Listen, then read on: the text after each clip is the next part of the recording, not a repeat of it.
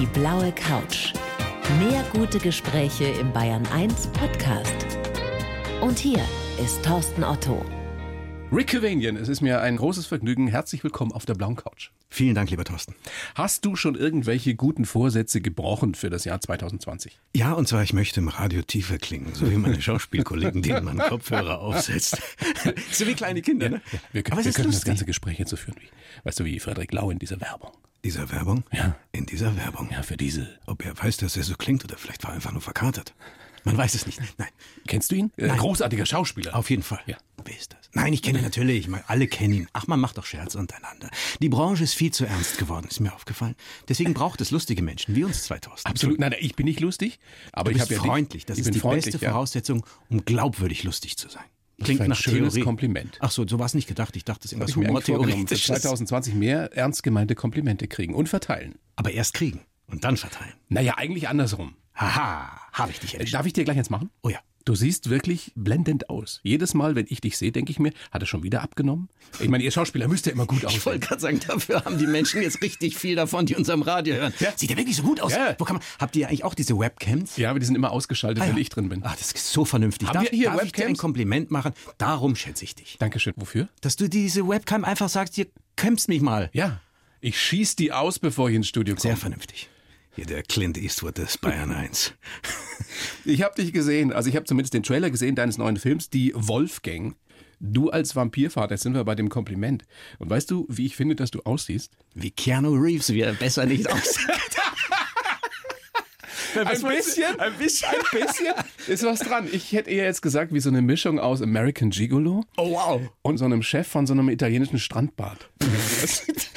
Bei American Gigolo war ich jetzt ehrlich gesagt leicht berührt, irritiert und auch ein bisschen angeturnt, aber, bei, dann- bei der Strandbar habe ich sämtlichen Sex verloren. Na, aber es, es hat was von Latin Lover. Latino Lover, hier ist Ricardo Cavanian, der Latino Lover mit der großen Mantel und ja. Ja, ich war selbst überrascht. Manchmal denkt man sich, aber das ist doch diese Stunden vor dem Dreh im Make-up. Wie lange dauert es, bis du so aussiehst? Eine Woche? Nein, ich musste schon jeden Morgen. Die Haare waren ja, nicht die eigenen. Die Augen. Die waren doch, schön, du hattest die Haare das schön. Sehr schöne Haare. Ich war selbst überrascht. Ich bekam. Man muss das gucken, allein schon wegen deiner Haare. Es war irritierend. Ja. Das Warum ist, irritierend? Naja, so schön zu sein. Also noch schöner zu sein. Das ist ja das Schlimme. Das ist ja so ein äußerlicher Beruf manchmal. Da weißt du, keiner redet darüber. Naja, er war Vampirvater, lebt schon seit 300 Jahren, macht sich nach 300 Jahren Gedanken, wie war ich damals vor 282 Jahren, mitten in der Pubertät, damals in Transsilvanien. Was wird aus meinem Sohn? Das merkt keiner, aber das ist das, was unterschwellig mitspielt. Es ist auf jeden Fall ein sehr, sehr schöner Jugendfilm. Ist ja kein Kinderfilm, oder? Ein Jugendfilm? Finde ich schön, dass du das sagst. Man ist wahrscheinlich selber ein bisschen befangen. Ich hätte jetzt ehrlich gesagt eher mehr an die Kinder gedacht, aber wenn es die Jugend erwischt, umso besser. Super. Also ich habe es meiner Tochter erzählt, die ist 15, die hat gesagt, natürlich gehe ich rein. Echt? Weil die ein riesen, riesen Vampir-Fan ist. Ehrlich? Und es geht ja um drei Kids, Ja. die in verschiedenen Ausprägungen des Vampir-Daseins Schön gesagt. damit fertig werden müssen. Ja, mein Bub, also mein Vampirsohn, der Vlad, der kann kein Blut sehen. Das ist nicht so optimal für einen Vampir. Dann die Fee, also die Fee tatsächlich, die hat Flugangst. Und der Werwolf, der hat eine Tierhaarallergie. Also die, die Idee ist doch super, oder? Als ich das gehört habe, ich möchte unbedingt mitmachen. Das fand ich so toll, ja. War ein großer Spaß, oder? Das war wirklich Dein erster Kinder-Jugendfilm. Ja, ne? das stimmt. Und ich hatte totales Glück, weil mir überhaupt nicht klar war, wie wichtig das ist, dass, sage ich mal, die Chemie zwischen meinem Filmsohn und mir passt. Und mit Aaron und mir war das wirklich vom ersten Moment an. Ich habe den sehr schnell ins Herz geschlossen und er mochte auch meine Albernheiten und so sind wir wirklich super miteinander zurechtgekommen. Es war richtig schön. Und der Look ist so ein bisschen Harry Potter-mäßig, ne? Ja, ich glaube, das Also es ist schon großes Kino. Ach so, das meinst du damit? Ja, Ja, danke. ja. als Kompliment, Ja, ja. auf vielen Dank. Ach, Thorsten, du, so viel Komplimente. Nicht, dass du dein Arsenal an Komplimenten jetzt bei mir verballerst und dann kommt irgend so eine, wie soll ich Dann sagen, so eine kommt- Baywatch-Nixe und was willst du denn dann noch sagen? Kannst du sagen, hey, du siehst aus wie Rick Cavani. Wieder kommt eine Baywatch-Nix. Jetzt hier ins Studio rein? Nein, aber vielleicht danach. Überraschungsgast Nein, du hast doch keine Überraschungsgäste. für dich. Nein, das glaube ich nicht. Und hier ist Pamela Anderson. Wow. Wow. Pamela. Die sah auch schon mal jünger Aber, aus. aber was? so bescheiden, so ruhig. Schau, So wie farblos. Das ist das Schöne, im Radio kannst du viel erzählen. Ach, das ist das Schöne, ja. Ja. Und es funktioniert noch besser, wenn stimmt. Webcams dabei sind, Die wir ausgeschaltet haben. die du ausgeschossen Wo hast. waren wir stehen geblieben? Die Wolfgang läuft jetzt seit ein paar Tagen ja schon sehr, sehr erfolgreich im Kino. Was mich sehr freut. Ja, Chartstürmer. War das für dich auch ein Argument, diese Rolle zu übernehmen, weil du gedacht hast, so ein Jugendfilm und dann so ein bisschen im Harry Potter-Look, es geht um Vampire, das wird mit Sicherheit ein Kinohit. Ich muss ganz suchst du Rollen nie so aus? Nee, ehrlich gesagt nicht. Ich hatte viel Glück mit meinen Rollen, das stimmt schon, aber nach Erfolg auszusuchen ist wahnsinnig schwierig, weil man extrem schwer vorhersehen kann, wird es jetzt ein Erfolg oder nicht. Ich muss auch ehrlich gestehen, ich kannte Wolfgang Holbein, den Autor der Jugendbücher, noch nicht und bin eigentlich über den Film, also über das Drehbuch zu Herrn Holbein gewissermaßen gekommen. Und mir hat wirklich dieser Pitch, wie man so schön sagt, gefallen, eben mit diesen drei außergewöhnlichen Kindern. Und, mit den Haaren? Und ja, die Haare, das wusste ich damals noch nicht, aber wir hatten gnädige Menschen mit Kostüm und Maske, die sagten, oh, aus dem Buben kann man ja noch was machen. Also, ich glaube, das ist wirklich eine sehr, sehr schöne Sache für alle, die Kinder haben jetzt vielleicht in dem Alter, Kinder sollten zwischen 6 und 66. 60. 66. 666. 666. Ui. Wärst du gerne ein Vampir? Mal so für einen Tag? Ja, ja, ja, unbedingt. Ich glaube, ich bin schon auch irgendwo einer. Ich habe auch schon mehrere Vampirrollen sprechen dürfen und so. Ich finde ja Vampire tolle Leute. Warum? Ich weiß nicht so, man lebt sehr lange, man kriegt diese Lebenserfahrung, wo ich mir denke, boah, stell dir mal vor, du sitzt jetzt hier und guckst mich an und denkst dir, ey, der Rick, der wird am 26. Januar wird der 349 Jahre alt. Wäre doch abgefahren, oder? Ich glaube, dass es irgendwann dann tierisch langweilig wird. Das glaube ich nicht. Ich habe noch so viele Fragen und denke mir, ich brauche locker noch 300 Jahre, bis die Aber wenn du wüsstest, es sind dann nochmal 300 Jahre und nochmal 300 Jahre, die sterben ja nie. Ach nee, gar nicht. Aber war da nicht diese Ja, außer Sache du mit dem pfählst sie. Pfählen. Ja. Aber vielleicht gibt es ja dann irgendwann ein Tutorial auf YouTube, Pfählen leicht gemacht. Das würde ich mir ansehen und zack, hätte ich genug von dem Ganzen. Aber ich könnte es mir wenigstens aussuchen. Ich wäre nicht auf irgendeinen Borndelkramer-Knickknack angewiesen. oh, oh, was für eine Überleitung. Nein, aber es ist... Der Borntelkramer und die ewige Liebe. Verrückter Film. Wahnsinn. Im Herbst, glaube ich. Im Herbst. Bei uns in den Kinos. Bulli, Ja. du, wer ist noch mit dabei? Harpe Kerkeling Oh, ist mit wow. dabei. Der Sebastian Betzel ist mit dabei. Wow. Der Florian Brückner, die Hanna Herzsprung. Habe ich jemanden vergessen? Bestimmt. Seht es mir bitte nach, liebe Kollegen. Das heißt, da bist du zu sehen? Ja. Dann bist du, glaube ich, auch noch in Jim Knopf und die Wilde 13 zu sehen. Ich bin die wilde 13. Verrückt, ne? Aber die sind eigentlich nur zu zwölf. Das ist ja das Allerverrückteste. Die können nicht zählen. Und weißt du, was schwierig war bei der Erstellung dieser Figur? Erstellung klingt so blöd bei der Erarbeitung. Eigentlich hat sich ja damals Michael Ende überlegt, diese wilde 13, also diese zwölf Piraten, sind ein eineiiger Zwölfling. Das heißt, die sehen alle im Grunde gleich aus und klingen alle sehr, sehr ähnlich.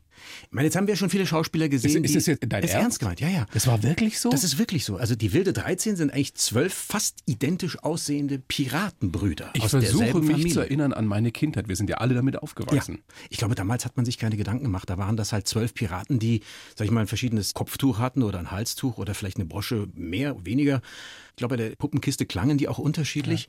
Aber wenn du es dann selber mal spielen musst, ist es gar nicht so einfach, weil wie machst du das? Ne? Das war schon ein bisschen verrückt. Aber auch da siehst du so aus, dass man sagt, ist das der Rick? Nein, das ist es nicht. Und ich meine, ich habe vor einigen Tagen zum ersten Mal den ersten, wie soll ich sagen, inoffiziell Trailer im Kino gesehen und da habe ich mir dann gedacht, boah, wer ist der Typ, ey? Nee, es hat nichts mit mir zu tun. Es ist halt wirklich gar nichts mit mir zu tun. Aber es sieht, wenn ich mir auch ungern auf die Schulter klopfe, wie du weißt, es sieht schwer nach Pirates of the Caribbean Ja. aus. Das ist, schon, das ist irgendwie cool. Ich glaube, du machst das alles nur, damit du dir so zu Hause an die Schlafzimmerwand so Fotos pinnen kannst, auf denen du wahnsinnig geil aussiehst. Und was machst du? Übergibst du dich an? Aber ich finde es, ich meine, du kennst mich jetzt echt auch schon eine Zeit lang und du weißt genau, das wäre das Letzte, was ich je. Ich hatte in meinem Leben drei Poster als Jugendlicher in meinem Ja? Schlafzimmer. Das war Kareem Abdul-Jabbar, Ralph Sampson und Irvin Magic Johnson. Und das war alles, was ich je in meinem Zimmer aufgehängt habe. Aber Bilder von mir selber gibt es echt nicht. Das wäre ja auch noch eine Rolle, die du noch mal spielen könntest. Rollen, die Rick Cavani noch nicht gespielt hat. Ein Aber 2,13 Meter großen schwarzen Profi-Basketballer. Das war der Rick, nein, das war wirklich. Das so. Wie bist du gewachsen? Kein Problem, ab 50 wächst sich's leichter. es gibt auch diesen Film mit Kareem Abdul-Jabbar, also wirklich eine Basketball-Legende in Amerika. Airplane, natürlich. Ja. Von den Zuckerbrüdern. Das, wie ja. heißt es auf Deutsch? Die reisen in einem verrückten Flugzeug. Genau. Ja. Da spielt er mit. Und stößt ständig mit dem Kopf oben an. Ja, genau. Weißt du, dass ich mit dem mal zusammen Basketball gespielt habe? Nein. Ja, drei gegen drei. Wie drei gegen drei. Naja, es war so ein Werbeturnier, ich glaube von Adidas, Puma oder was auch immer. Aber warte mal, wie lang ist das denn her? Das ist her äh, 95. ich, äh, 24 Jahre, äh, 25 Jahre. Okay, also nicht, dass ich deine Geschichte toppen ist ja eh nicht mein Ding, aber um etwas ergänzen zu dürfen, ich hatte das Vergnügen im Jahr, glaube ich, 1985 oder 86 mit der Basketballmannschaft. Man muss mal sagen, du hast mal Basketball ich hab gespielt. selber mal und Basketball. Gar nicht schlecht. Ne? Naja, das kann man im Nachhinein immer so ein bisschen rückwärts romantisieren, aber ich war klein, ich war dick, ich hatte eine Brille, ich war plattfüßig, ich war halt. Du warst dabei. Rick, du deckst die Nummer 5, wer ist die Nummer 5? Setz deine Brille auf und dann sich. Nee, es war, ich war, ich war die Nummer, weiß ich, weiß ich, 11, glaube ich. 11 oder 13. Ich weiß nicht. Ich habe es sehr geliebt. Und irgendwann durfte ich mal mit Julius Irving, Dr. J. Wow. Ja, aber das war nur ganz kurz. Der stand vor mir, ich habe ihn angeguckt, der hat eine Finte nach links gemacht, ist rechts an mir vorbei und hat den Ball halt versenkt, wie man es macht. Alle haben gelacht, weil er so schnell war, dass ich bis heute nicht weiß, wohin ist. Also es war toll. Ein kleiner Exkurs in die große, weite Welt des amerikanischen Profibasketballs. Ja. Für die, die es interessiert hat. Aber es interessiert ja immer mehr. Und mit Dirk. Nowitzki hatten wir ja den größten deutschen Profi-Basketballer, Botschafter aller Zeiten, oder? Wir haben ihn immer noch. Wir haben ihn immer noch. Aber jetzt aktiv ist er jetzt ein bisschen weniger aktiv. Das stimmt. Ja. Das stimmt. Den könntest du auch spielen. Also, wenn, wenn man dir Stelzen drunter baut. So. Oh, das ist ja so digitale Stelzen. Aber das wird mir Spaß machen. Also, jetzt haben wir ja schon sozusagen abgearbeitet, wo du überall zu sehen sein wirst. Du bist gerade zu sehen in Die Wolfgang, dann wirst du in Jim Knopf und die Wilde 13 zu sehen sein, in der Borntelkammer und die ewige Liebe. Insofern erübrigt sich die Frage eigentlich, was hast du letztes Jahr gemacht? Du hast wahrscheinlich ausschließlich gedreht, Ich weil man dich ja nicht so viel gesehen hat. Genau, deswegen dachte ich mir, ich gucke mich selber an und habe in meinem Schlafzimmer Bilder von mir selber aufgehangen und habe mir gedacht, diesen Film würde ich gerne mal mit mir selber machen. Wie so ein, wie so ein, so ein Serientäter, weißt du, der so... Krass. Genau, aber mit den eigenen Rollen so. Ja. Okay, erst werde ich den Griechen umbringen. Ich habe genug. Ich will nicht mehr Grieche genannt werden. Ich werde dem Griechen eigentlich eine Flasche aus. Nein, nein, nein. nein das war aber, aber eine gute Idee eigentlich. Ne? Ein Typ, der irgendwann die Nase voll hat von all seinen Rollen. So, und jetzt war ich mit Jim, mit Jim Maul. Wer ist denn das? Nee, Jens Knopf. Scheiße, habe ich all durcheinander. Aber, aber glaubst du, das kommt noch auf dich zu, dass du mal so komplett gegen den Strich gebürstet so jemanden spielst? So einen Bösen, einen richtig abgrundtief Bösen? Also ich könnte es empfehlen, mir selber und auch anderen, die Interesse dran haben, All den Regisseuren und Produzenten, die uns gerade zuhören? Zum Beispiel, weil, wie soll ich sagen, in Deutschland haben wir ja das Phänomen, dass wir, inklusive ich auch, wir neigen dazu, Menschen in Schubladen zu stecken, weil wir sind einfach Schubladen gewöhnt. Wir machen die Schublade auf, wir wissen, was drin ist, wir machen es wieder zu und ein Jahr später machen wir, ach, das war da drin. So, bei den Amerikanern ist es tatsächlicherweise anders. Ich war vor, weiß ich nicht, vor vier oder fünf Jahren in Los Angeles unterwegs, auf dem Sunset, ein riesiges Billboard-Plakat mit dem zweiten Teil von Dumm und Dümmer. Dumb and Dumber mit Jim Carrey und Jeff Daniels eben. Ich fahre eine halbe Kilometer weiter, ein anderes großes Plakat, The Newsroom mit ebenfalls Jeff, Daniels. großartiger So, Schauspieler. was für ein Schauspieler. Und der Amerikaner sagt, hey, Jeff Daniels, toller Typ. Egal, ob er jetzt mit dem Kopf gegen Laternenpfahl läuft oder einen tollen Journalisten gibt. Und bei uns? Brauchen wir noch ein bisschen Entwicklungszeit. Ja. Aber gibt es so eine Rolle, die du vielleicht schon für dich fertig im Kopf hast? Ich weiß, du beschäftigst dich ja auch damit, selber Stoffe zu entwickeln. Das würdest du gerne mal machen, oder? Ja, ja, was, nee, was wäre das? Was wäre so deine Traumrolle, dein Charakter? Für mich selber, Ja.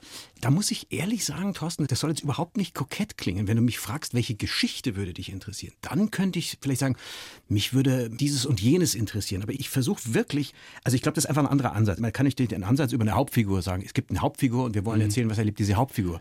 Aber mir ist tatsächlich das Anliegen, ich möchte gerne eine Geschichte erzählen. Und wenn ich in diese Geschichte reinpassen sollte, dann ist es cool. Wenn nicht, dann soll es derjenige machen, der die ideale Besetzung dafür ist. Also da möchte ich dann schon, dass die Geschichte stark ist und nicht so, ah, jetzt hat sich der Rick selber was geschrieben und spielt er die Hauptrolle, äh, gähn. Also das ist dann nicht meins. Das können andere vielleicht besser oder soll jeder machen, wie er denkt.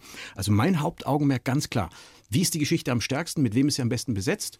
Das ist so, ja. Und glaubst du denn, dass da auf dich noch einiges zukommt? Ich meine, du hast dich jetzt wieder stärker darauf fabriziert, Filme zu machen. Du warst eine Zeit lang mal solo auf der Bühne unterwegs. 14 Jahre.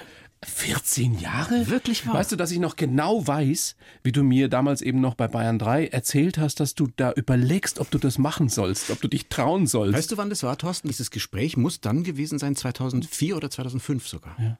Krass, gell? 2006 ging's los. Zeit vergeht. Krass.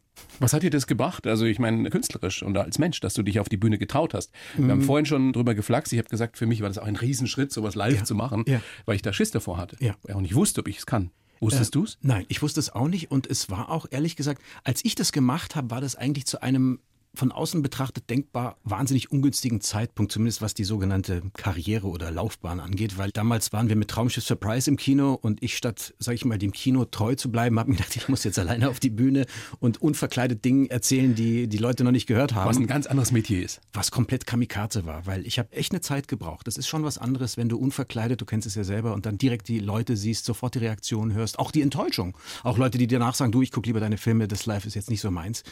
Das muss man alles verarbeiten lernen, aber es sind alles so Dinge und Ängste, die ich dann eben verarbeiten durfte in den 14 Hast du Jahren. es deshalb gemacht, um dich deinen Ängsten zu stellen? Ich glaube auch, vielleicht nicht bewusst, ich wollte tatsächlich auf der Bühne live alleine auch mal unterhalten, eben unverkleidet. Und ich habe aber in diesen 14 Jahren wirklich alles erfahren dürfen und müssen, was zu diesem Geschäft gehört. Ich denke, es hat mir geholfen, selbstständiger zu werden, freier zu werden auch, im Denken selbstständiger auch zu werden, kreativer, glaube ich sogar. Künstlerisch war das alles richtig. Bist du dadurch auch ein besserer Schauspieler geworden? Das dadurch, ich- dass du ja, ja. du selbst warst da Ja. auf der Bühne? Das würde ich tatsächlich sagen. In meinem Fall ja. Wo soll das noch hingehen? Zu, auf das blaue Sofa. Auf die blaue Couch. Ach so. Ja, der Sofa, Couch. Couch, Ja, Sofa. Couch, Sofa. Rick. Großes Vergnügen, dass du da bist. Danke dir. Ähm, ich sage gerne nochmal eben, seit Donnerstag bei uns in den Kinos die Wolfgang mit dir als Vampirvater im Gigolo-Look. Stimmt doch, Manuela, oder? Ich frage mal kurz in die Regie meine Redakteurin. Er sieht unfassbar aus da drin. Also er sieht immer unfassbar aus, aber da siehst du, wie gesagt, American Gigolo. So, ich habe hab für dich einen Lebenslauf, Oh ja. wie das stets Teil dieser kleinen Show ist. Den gebe ich dir bitte. Okay. Rick, du kennst ihn nicht, du liest ihn vor und sagst dann danach, was du davon hältst. Bitte Genau. schön. Ich heiße Rick Cavanian und kann viel mehr als nur den Dimitri. Meine Wandlungsfähigkeit kennt keine Grenzen und manchmal frage ich mich selbst, wer bin ich und wenn ja, wie viele? Für mich gibt es ganz klar ein Leben vor dem Schuh des Manitou und eins danach. Angefangen hat der ganze Wahnsinn in einem Aufzug an der Münchner Freiheit. Bulli verdanke ich viel, aber ich habe mich künstlerisch emanzipiert und alleine auf die Bühne getraut. Nach ein paar Solo-Jahrzehnten, muss ich fast schon sagen, zieht es mich zurück zum Film. Ja, und ich bin tatsächlich gespannt, was jetzt auf mich wartet. Ich bin ein zufriedener Mensch, den nur noch selten Existenzängste plagen und wünsche mir nur, dass ich noch lange so frei und kreativ leben darf. Ja, alles völlig richtig. Guckst du gerade wie so ein Dozent an der Uni, den ich mal hatte, Ehrlich? der so eine Arbeit von mir durchliest. Ja, Nee, das, das das Einzige. Ich muss, ich, ich muss ganz ehrlich sagen, der letzte Satz. Ich bin zufrieden. Ich bin die meiste Zeit tatsächlich zufrieden und auch froh. Das mit den Existenzängsten, ich weiß es nicht. Das ist, glaube ich, so eine Freiberuflergeschichte. Das hört nicht auf. Auch das hast du wirklich immer noch. ja, nach 30 Jahren. Und das, Nach ist 30 nicht, Jahren und 30 verdienten Millionen und das hat damit nichts zu tun. Das ist tatsächlich 333 wäre ich. Nein, das ist kein Problem. Das ist nicht schlimm. Aber ich weiß nicht, das kommt immer wieder. Immer dann, wenn man denkt, jetzt mache ich mal weniger oder jetzt mache ich mehr oder warum ruft jetzt keiner an und wieso bin ich bei dem Projekt nicht dabei? Und Denkst wa- du wirklich? Ja, klar. Wirklich. Also unge. Aber du kannst es dir doch aussuchen, auch jetzt das, wieder. Das, das ist schon klopf, klopf, klopf, auch ein großes Glück. Aber ich weiß nicht, das ist nicht, was man bewusst macht. Das ist, Schon klar, ja. das ist so, ja, weiß auch nicht. Das ist irgendwie, keine Ahnung. Und wird das besser mit dem Erfolg oder ist es besser geworden mit dem Erfolg? Nee, nee, gar nicht. Gar nicht. Also es ist nichts Quälendes. Es ist auch nicht so, wie sagt man, etwas Chronisches, was irgendwie alle zwei Wochen irgendwie so nachts um drei Uhr kommt und sagt, wie geht es weiter, mein Sohn? Das ist, so ist es nicht, aber es ist, es, es ist halt. Wer war das jetzt? Keine Ahnung, dieser Typ, der eben dauernd bei mir vorbeikommt. Ich weiß Der es- redet so? Nein, nein, natürlich nicht. So Patenmäßig? Nein, nein. Horsten, löst die Pfeife, mach mal. Hol mal die Kohle ran. Gib mal, gib mal deinen Arsch hoch. Nee, es ist, ich weiß es nicht. Das ist irgendwas Unbewusstes. Ich wünschte, ich wäre da wirklich entspannter. Du hast im Grunde recht. Eigentlich dürfte ich es mir erlauben, aber das ist dann so ein, ich weiß es nicht. Hat man das als Kind irgendwie geimpft bekommen? So ein überstarkes Pflichtbewusstsein oder so ein, so Ja, ein ich glaube auch, dass sensible Menschen, und das bist du ja mit Sicherheit als Künstler, als Schauspieler, vielleicht eher dazu neigen, an sich selbst zu zweifeln und nicht zu denken, passt doch alles. Außerdem ist es doch gut, wenn man nicht alles als gegeben hinnimmt und ein bisschen demütig vielleicht Ja, das stimmt. Da stehe ich drauf. und dankbar ist Ja, für, für das, was einem Ja. Mhm. da gegeben ist, an Talent und an Erfolg. Stimmt diese Geschichte, die ich gelesen habe, dass dein Papa eigentlich dafür verantwortlich ist, dass diese Schauspielerei so richtig funktioniert hat bei dir, weil er dir damals die Lee Strasberg Schule finanziert hat, Mhm. Weil das eigentlich sein Traum war, Schauspieler zu werden? Ich wusste das selber nicht. Ich habe mit Bulli zusammen 1990 beim Radio angefangen, hier in München. Und irgendwann vier Jahre später hatte ich ja parallel dazu Politikwissenschaft studiert, mehr recht als schlecht, ehrlich gesagt. Weil Immerhin neun Semester, oder? Ja, aber zweimal durch die Zwischenprüfung gefallen. Das ist peinlich, ehrlich gesagt. Aber naja, es ist schon lange her und ich war jung und hatte keine Ahnung. Egal. Auf jeden Fall, irgendwann nach dieser gescheiterten Zeit kam ein Freund zu mir und sagte, wieso gehst du nicht auf eine Schauspielschule? Und ich habe gesagt, hör mal zu, ich bin 24, was soll ich denn jetzt noch auf der Schauspielschule? Und dann hat er eben mir von Lee Strasberg erzählt. Das dass man dann ein Jahr oder zwei hin kann und auch nur sechs Monate. Ganz berühmte Schauspielschule in New York. Genau. Und dann habe ich tatsächlich meinen Mut zusammengefasst und weiß ich noch genau, damals gab es den Jugoslawen bei uns ums Eck. Ich habe gesagt, Papa, können wir heute Abend essen gehen? Und Das ich war noch der das- Jugoslawe Es war noch damals, damals der ja. Jugoslawe, ein super Laden. Und mein Vater hat mich sehr komisch angeguckt, was will mir der Junge jetzt verkünden? Ich hoffe, es ist nichts, was, naja. Auf jeden Fall sind wir gemeinsam zum Essen und dann habe ich ihm erzählt, hör mal, ich möchte für ein Jahr auf eine Schauspielschule nach New York. Und das allein rauszubringen war wirklich eine Überwindung. Und er guckt mich an und es kam tatsächlich aus der Pistole zurück von ihm. Ja, Junge, kein Problem, dann mach das doch. Und ich dachte, er macht einen Witz, weil er ist ja mit dem Witz in der Familie, sag ich mal. Und dann sage ich, äh, ist das jetzt dein Ernst? Wie kommst du denn da drauf? Und er sagt, naja, weißt du, und das wusste ich tatsächlich bis damals nicht. Mein Vater hat, mein Vater ist Jahrgang 34, dann ist der... Apotheker, Journalist, Genau, Radiomoderator gewesen. Genau, der muss in den, glaube ich, Anfang der 50er Jahre in Bukarest, ist der selber an der Aufnahmeprüfung für die Schauspielschule eben gescheitert. Das wusste ich nicht. Und das hat er mir damals erzählt und dann war ich irgendwie ganz beeindruckt und auch irgendwo gerührt und ja, und hat er mir geholfen, das Jahr zu finanzieren, genau. Coole Geschichte. Ja. Und deine Eltern leben ja seit langer Zeit in New York. Seit 95, ja. Bist du öfter dort? Es geht, ich wäre gern öfter, ehrlich gesagt, so einmal im Jahr schaffe ich es, ja. Ich habe mich gefragt, du hast ja auch einen amerikanischen Pass. Mhm. Warum probierst du es nicht mal da drüben? Oder reizt dich das gar nicht? Äh, doch, also das wäre jetzt gelogen zu sagen, es lässt mich kalt, was Pacino und De Niro zu erzählen haben, diese kleinen Mäuse. Nein, das ist, nee, nee, nee, das ist nicht so. Es ist schon interessant, aber ich sage mal so, ich bin wirklich gerne hier, ich bin sau gerne in München, ich bin gerne zu Hause, ich habe meine Freunde, ich habe meine Familie. Natürlich habe ich meine Eltern auch dort, aber ganz ehrlich, in meinem Fall ist es nichts, was ich wagen würde, erzwingen zu wollen, weil das bin ich nicht. Wenn es kommt, dann bin ich dabei, aber wenn es nicht kommt, dann denke ich mir, auch gut, hier ist also Aber mal so ein Jahr nach New York gehen und mal gucken, was da passiert. So ein bisschen Klinken putzen. Oh nee, das, Nee. das nee, ich glaube, Was du machen könntest mit deinem Talent, du könntest ja auch eine Radiosendung moderieren da drüben in New York. Oh nein, ich könnte. Nein, nein, nein, nein. Das würde ich mir nicht zutrauen. Also dann würde ich eher Klinken putzen. Also eine Radiosendung zu moderieren, da musst du ja, ich glaube, es ist gar nicht so sehr die Sprache, aber du musst wirklich so mit dem, was erzähle ich dir, aber du weißt ja selber, was man alles wissen muss, um am Puls der Zeit zu sein, am Puls der Zielgruppe, was da alles für diverse Pulse mitschwingen. Also das ist ja Wahnsinn, da müsste ich mich ja Das würdest du dir nicht zutrauen? Oder, oder würdest dich gar nicht interessieren? Könnte ich mir super vorstellen.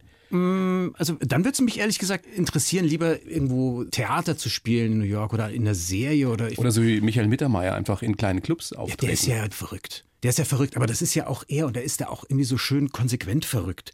Das ist halt der Michael, der ist halt mit dem Kopf durch die Wand. Das ist ja auch okay, dafür liebe ich ihn ja auch. Aber Wärst du manchmal gerne ein bisschen mehr so? Mit dem Kopf durch die Wand und wie der Bulli ja manchmal auch ist, dass er sagt, ich bin von was überzeugt und ich weiß, ich kann das, ich mache das. ja, ich glaube schon, kann man auch ehrlich sagen. Aber ich habe den Eindruck, es wird besser, je älter ich werde, weil das ist mit diesem, weiß nicht, ob es damit zusammenhängt, weil man denkt, die Zeit wird knapp. es muss Denkst du schon? Nein, Quatsch. Nein, nein, nein, das nicht. Aber ich glaube, man, man, Du wirst nächstes Jahr 50, gell? ja, man, man, man ja. Die 50 hat mich jetzt so aus der Bahn geschießt. Bei Soll Tempo die Kind- 50 aus die Mutter. Bitte?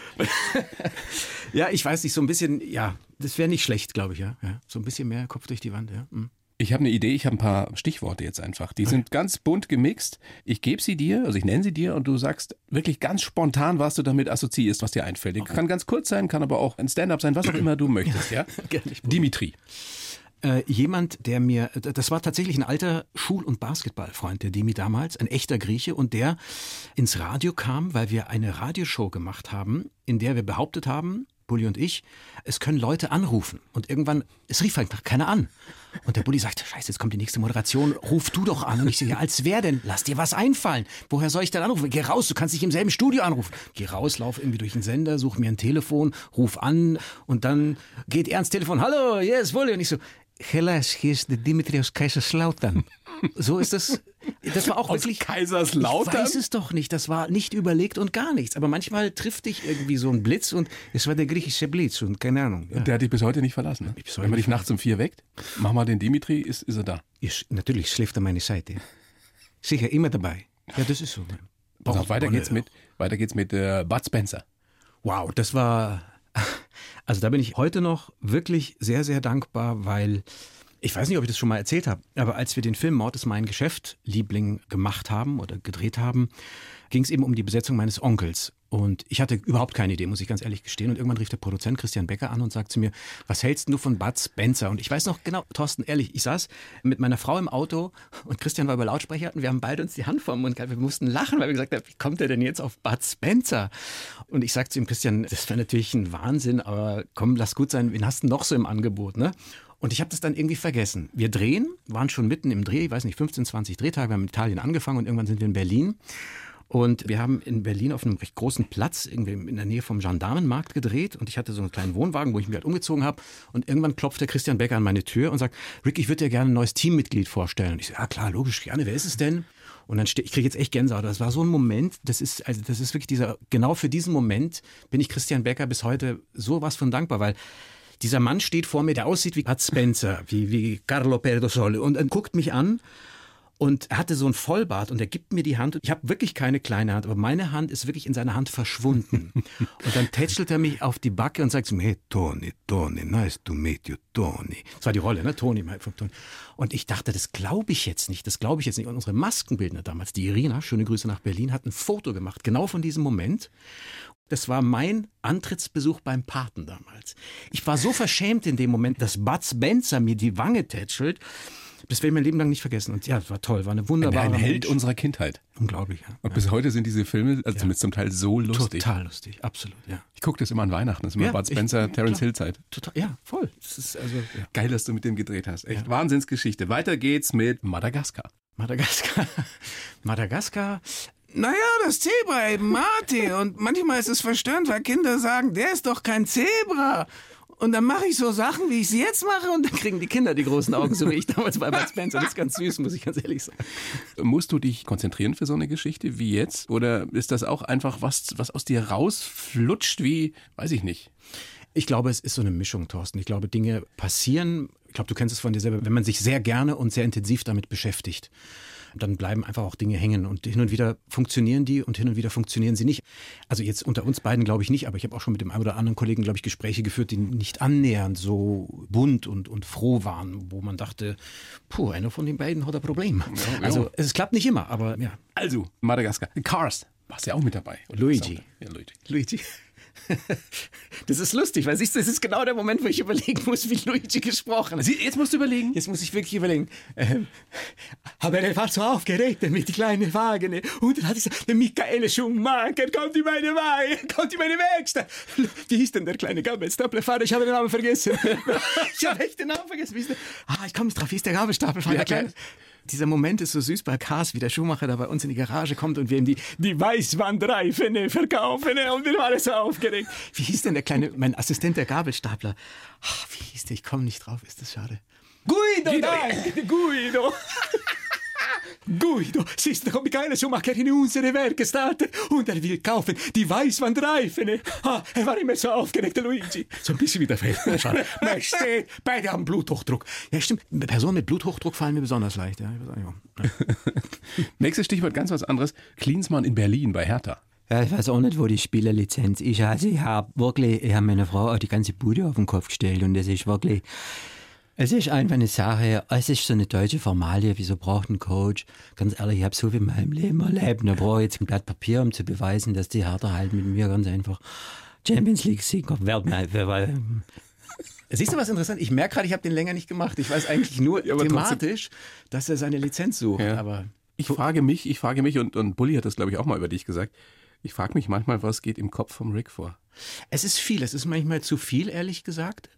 Ich kann es dann genießen, wenn ich in einem kreativen Prozess bin, wenn ich alleine was schreibe oder mit Kollegen macht es unheimlich Spaß, so ein Feedback von da oben zu bekommen. Manchmal für die Kollegen verstörend, weil sie mich natürlich angucken und sagen, das hat thematisch mit dem, was wir gerade machen, gar nichts zu tun. Ich so, ja, aber ich habe total Spaß dabei. aber es ist auch manchmal so im Privatleben so ein bisschen, meine Frau würde sagen, Rick, du bist nicht bei der Sache. Ich schweife schon gerne mal ab. Das kann, glaube ich, so für Mitmenschen manchmal ein bisschen, äh, hat so dieses der verstreute Professor. Aber du hast kein Syndrom- Aufmerksamkeitsdefizit-Syndrom. Nein, Sowas drei Minuten bin ich bei der Sache und dann bin ich wieder bei meiner eigenen Sache. nein, nein, es geht schon. Nein, nein, ich bin gesellschaftlich wirklich kompatibel, ehrlich. Rufen Sie an und adoptieren Sie mich bitte. 180, nein, Sind diese Stimmen in deinem Kopf, Rick, sind die immer da?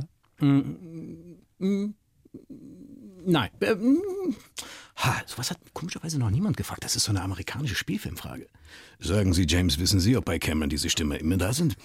Cameron! Ja, ich habe keine Ahnung, Leute. Ich dachte eigentlich, diese Stimmen wären immer. Äh, nee. Ich glaube nicht. Aber denkst ich- du, also in Stimmen? Ja, das schon. Also wenn der kreative Prozess ist und das heißt, äh, Rick, was sagt denn der Grieche? Ich sage, ich muss überlegen, ich muss Dimitri fragen, was sage ich? Ich bin, okay, ich komme von rechts, ich gehe nach links, ich muss mir was... Nee, das wird der Dimitri nicht sagen. Also dass ich dann in der Rolle denke oder spreche, das schon, das hilft mir ja. Wie soll ich sagen, bei der Findung des Textes oder bei der Findung der Idee oder bei dem, was da Aber jetzt in einem normalen Gespräch, also wie jetzt bei uns oder wenn es um was Wichtiges geht mit deiner Frau oder so? Nein, da bin ich ganz merkst normal. Du, merkst du dann auch, wie Nein, nein, nein, nein. auf einmal der Grieche Oh. raus will? Nein, ja, wobei ich muss sagen, meine Frau kennt mich ja lang und gut und begleitet mich auch bei meiner Arbeit sehr intensiv. Und es ist natürlich manchmal, glaube ich, auch für sie ein bisschen nervig, wenn ich Dinge mache. Ich glaube, meine Frau freut sich sehr über unterhaltsame Dinge, die sie von mir noch nicht kennt. Das ist ein sehr hoher Ah, sie Anspruch. fordert dich. Gelegentlich, ja. Was okay ist, wenn du willst ja nicht ständig irgendwie, ja, genau. Was habe ich noch? Warte mal. Armenisch. Ja, Armenisch, da habe ich eigentlich mit meinem Vater noch hin und wieder mal. Aber ich muss gestehen, das ist ein bisschen schade. Es war ja tatsächlich die erste Sprache, die ich noch vor Deutsch gelernt habe, damals von meiner Großmutter, von der Mama meiner Mama. Also mir geht es zumindest so mit jeder Sprache, auch mit jedem Dialekt. Wenn man das nicht gelegentlich trainiert, dann schläft es tatsächlich so ein bisschen ein. Und es ist schade drum. Ich höre es wahnsinnig gern. Was heißt es? Mein Name ist Rick Cavanian und ich bin heute zu Gast bei Thorsten Otto auf der blauen Couch. Oh, blaue Couch. Blau ist Gabuit. Ähm, yes, imin, imin anun ist Richard Cavagnane, also ich bin Richard, Rick, äh, genau. Aizor, äh, also und heute bin ich äh, Aizor Thorsten Ottoin Showin Mädchenem, also ich bin heute in Thorsten Ottos Show. Aber was heißt ein Couch? Ah, Gabuit Couchin. Ja, das war jetzt, glaube ich, die Armenier, wenn sich jetzt die Hände über dem Kopf zusammenschauen. Gibt's den Burschen noch Nachhilfekurs, das ist ja grausam. Radio Erevan wird den Burschen hochkant ausschmeißen. Aber mein Gott, es ist halt so, wenn man länger nicht trainiert. Aber ja. Aber du bist ein bisschen wehmütig, habe ich das Gefühl. Also, ist- wenn wir ist- darüber sprechen, Ja, weil es so, so nicht mehr so präsent ist. Ne, weißt du, was interessant ist? Ich denke ja viel, also wie soll ich sagen, so, man macht sich schon so seine Gedanken so mit Herkunft und Sprache und, und wie sehr bestimmt das ein oder wie auch nicht. Und diese Sprache, also wie gesagt, ich habe das ja vor Deutsch gelernt und ich hatte, gut, damals habe ich das nicht als Glück empfunden, von zwei Frauen, von meiner Mutter und meiner Großmutter großgezogen zu werden. Das war, mein Vater war zwar da, aber halt nicht da, sondern dort. Und die Frauen haben sozusagen die Führung, das Erziehen übernommen. Und ich verbinde tatsächlich mit armenischen Sprache extrem viel Fürsorge. Für ein Kind natürlich Helikopter, Helikopter, Helikopter, viel zu viel Helikopter, aber auch sehr viel Liebe und extrem viel Geduld. Und deswegen höre ich diese Sprache so gern und verbinde damit, ja, meine Mutter und Großmutter. Ist schon vielleicht deswegen sah ich einen Moment lang etwas traurig aus. Ja. Ich habe so Spaß und das ist ja nun ein Privileg, das ich habe in diesem Radiostudio, weil ich dich ja auch dabei sehen kann, wie wandlungsfähig deine Mimik ist, selbst wenn du nicht in Rollen schlüpfst. Du sahst jetzt gerade ganz anders aus. Ich habe ein flexibles Gesicht. Ich habe gerade, ich habe gerade den, den kleinen Jungen in dir gesehen. Thorsten, wunderschön. Ich sah gerade den kleinen Jungen ihm. Habt ihr das gesehen? Er, er lebt noch, das innere Kind. Wir müssen ihn festhalten. Der ist doch so wichtig für euch Schauspieler. Ja, total. Ich glaube für jeden Menschen, oder? Also wenn man es nicht übertreibt, so wenn es nicht zu sehr zur Ego-Nummer wird und von wegen, ich muss immer alles hinterhergetragen bekommen und nach mir die Sintflut und solche Sachen. Als Kind ist das gut, aber als Erwachsener finde ich es anstrengend. Bist du gut im Alltag? Ja und nein. Oder brauchst du immer jemand, der hinter dir herräumt? Ja und nein.